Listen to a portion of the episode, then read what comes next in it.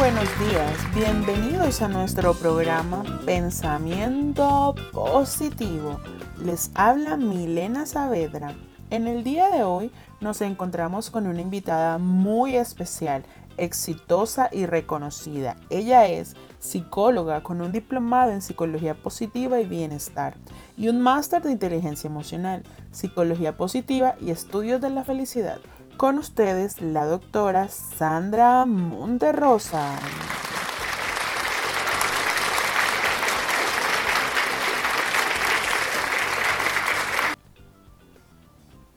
Muchas gracias por la invitación, Milena. Me siento complacida de estar con ustedes. Espero que sea de su agrado.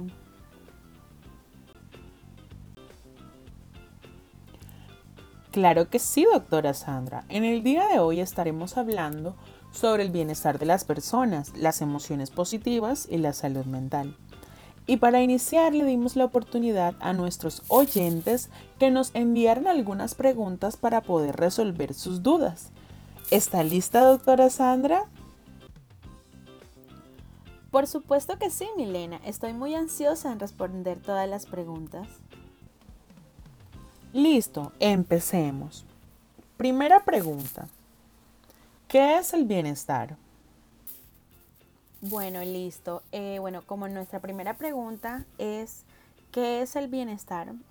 Eh, bueno, considero de que hablar de bienestar implica necesariamente hablar de salud, sobre todo si consideramos la manera en que la Organización Mundial de la Salud la ha definido, como ese estado completo de bienestar físico, mental y social, no solamente la ausencia de afecciones o enfermedades. ¿Qué quiere decir? Que al hablar de salud no precisamente nos estamos refiriendo hablar alguna enfermedad física que pueda tener la persona. También nos estamos refiriendo a la parte mental y social, a la forma como ésta se sienta consigo misma y con las personas que la rodean. No sé si has escuchado sobre Martin Seligman. Por supuesto, Martin Seligman es un psicólogo, educador y escritor norteamericano. Eh, es conocido por sus teorías de la indefensión aprendida. Eh, la teoría creo que del optimismo aprendido y por ser uno de los pioneros de la psicología positiva, ¿cierto? Exactamente, Milena. Además, eh, ha desempeñado un importante papel en el estudio de los trastornos de depresión y más reciente en el de bienestar y la felicidad. Te menciono a Martín Seligman porque él plantea un modelo para generar bienestar al que denominó PERMA, cuyas siglas significan, tenemos primero la P, que es Positive Emotion, que son las emociones positivas, la E, que es Engagement, en este caso vendría siendo compromiso, la R, que son las Relationship, las relaciones, la M, que son Meaning, significados, y la A, que es accomplishment, que son los logros que las personas alcanzan. Es importante señalar que ninguno de los cinco elementos constituye por sí mismo lo que es el bienestar, sino que cada uno de ellos contribuyen a lograrlo. Eh, pues te puedo mencionar que todos cuentan con tres propiedades, lo que es eh, contribuyen al bienestar, son buscados y elegidos libremente por muchas personas y definen y miden independientemente de los otros. ¿Qué quiere decir? Que para tener emociones positivas necesitamos tener relaciones, compromisos, logros y significados. O sea que uno tiene que ver mucho con el otro. Entonces podemos decir que el bienestar hace referencia a un estado de satisfacción personal o de comodidad que proporciona al ser humano satisfacción económica, social, laboral, psicológica, biológica, entre otras.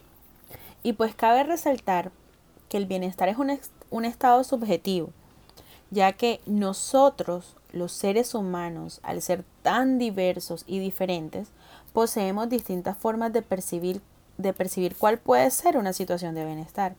Lo que quiere decir que lo que para una persona podría ser una situación de bienestar, para otra no podría hacerlo. Por lo cual dependerá de cada uno eh, diferenciar si se tiene, si se siente en un estado beneficioso o no. Como por ejemplo, eh, para algunas personas el estado de bienestar está representado por disponer de un carro, vestirse con marca, buenas vacaciones, buen empleo, mientras que para otros está más relacionado con las relaciones interpersonales, las familias, entre otros. Excelente, nos queda muy claro. Bueno, eh, otra pregunta que tenemos acá es, ¿pueden ahondar en las emociones positivas y negativas y dar algunos ejemplos?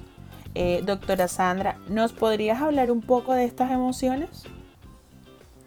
Por supuesto, bueno, eh, este es un tema que me encanta y es muy importante porque nos referimos a los que son esas emociones negativas y positivas que como seres humanos tenemos a diario. Y pues mira, te comento que la mayoría de los investigadores que, hacen que se han dedicado a estudiar las emociones se han centrado exclusivamente en las negativas. Y o sea, uno se pregunta, pero ¿por qué en las negativas? Y pues porque hasta cierto punto puede resultar lógico si consideramos qué emociones como el miedo, la tristeza o la ira son señales de alarma que si se obvían sistemáticamente pueden generar problemas de una magnitud considerada. Mientras que las emociones positivas, por ejemplo, son más difíciles de estudiar. Y uno dice, pero ven acá si hay muchas veces esas sobresalen. Pues no, son muy difíciles de estudiar. Tanto se puede identificar de tres o cuatro emociones negativas por cada emoción positiva. Tanto es que existe dificultad para nombrar las emociones positivas y te voy a colocar un ejemplo. Cuando, por ejemplo, tú le preguntas a una persona, ven acá, para ti, ¿cuáles son las emociones positivas? Vamos con las positivas primeramente. Eh, pues la alegría, el optimismo, em, y la persona se queda pensando. Mientras tú te refieres y le preguntas, ven acá y me puedes mencionar algunas emociones negativas. Sí, claro, el odio, la rabia, la ira, la falta de respeto. Si te das cuenta que son más fácil como mencionar. Eh, según Fredrickson, eh, él dice que las emociones positivas eh, resuelven problemas relacionados con el crecimiento personal y el desarrollo.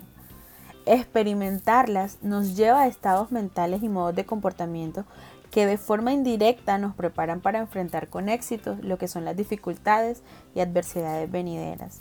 Te puedo mencionar algunas eh, emociones positivas súper importantes y yo creo que sería bueno que todos los seres humanos trabajáramos un poco en ella, lo que es el optimismo, el humor, la resiliencia, la creatividad. son muy muy importantes. Súper enriquecedor la manera como nos puedes mencionar estas emociones positivas. Eh, bueno, tenemos audiencia internacional. Tenemos una pregunta en nuestro idioma hermano, el inglés, querida. La pregunta es, ya te voy a decir, ok, how is positive psychology defined? What are the level of positive psychology and how applied?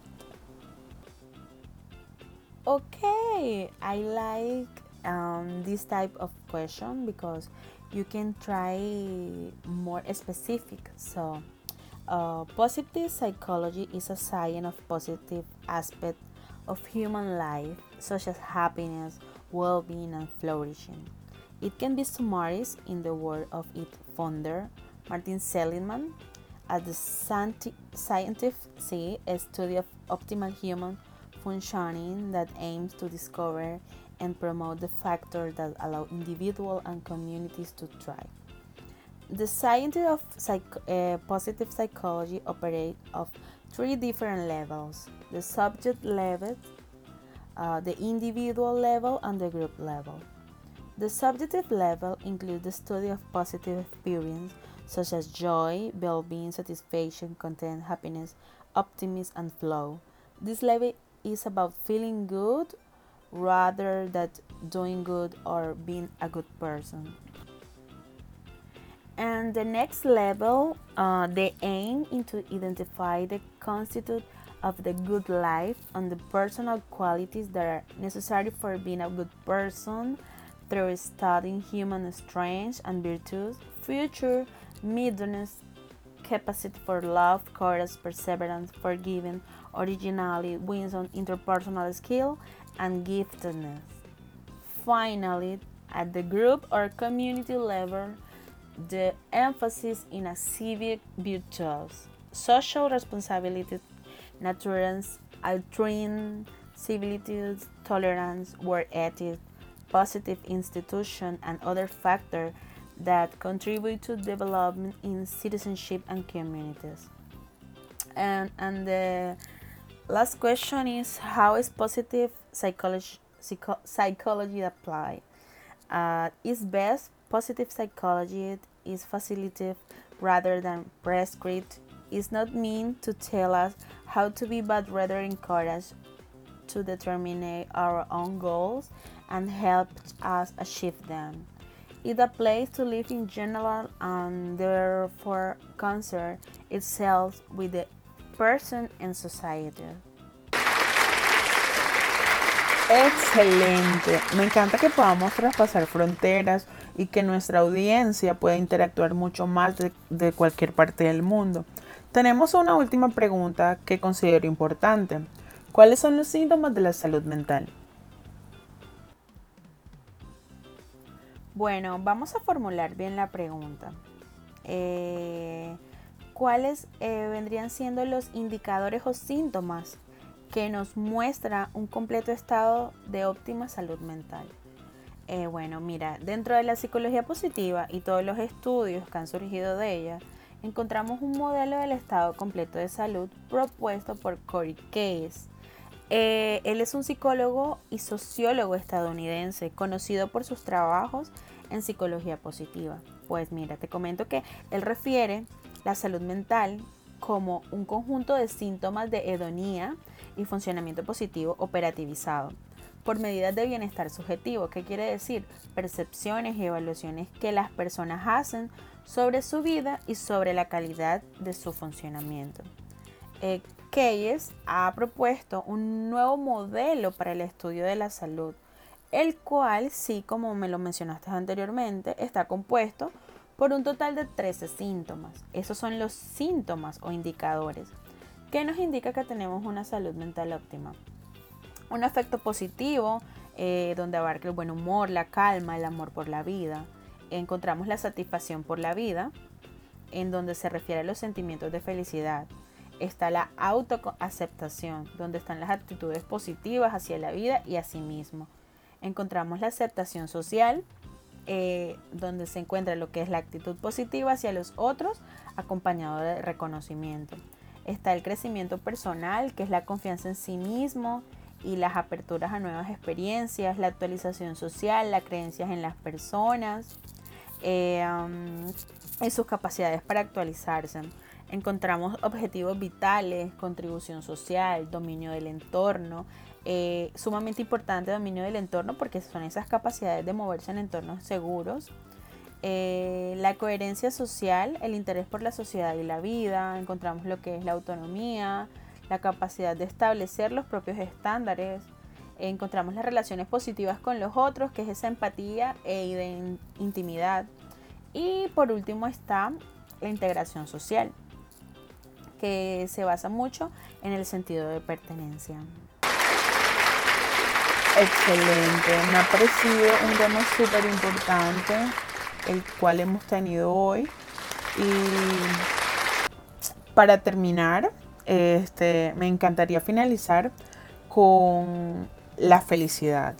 Aquí mientras que nuestra doctora estaba hablando un poco de estos temas tan interesantes, encontré una frase de felicidad que me llamó mucho la atención, que dice que las, las, personas que experimentan mayor felicidad en su vida pueden vivir más años. Eh, me gustaría, doctora Sandra, este, que pues nos citara alguna frase célebre que nos pueda como complementar todo esto que hemos hablado el día de hoy.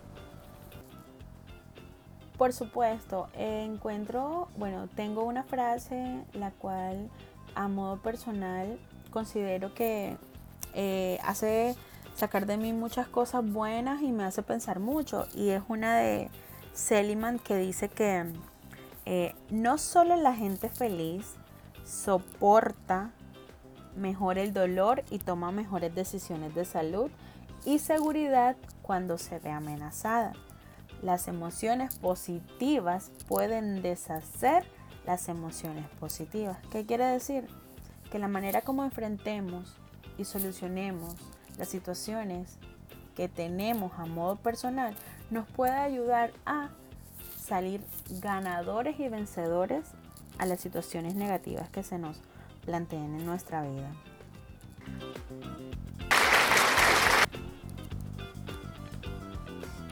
Muchas gracias, eh, doctora Sandra. Nos encantó compartir contigo en esta oportunidad.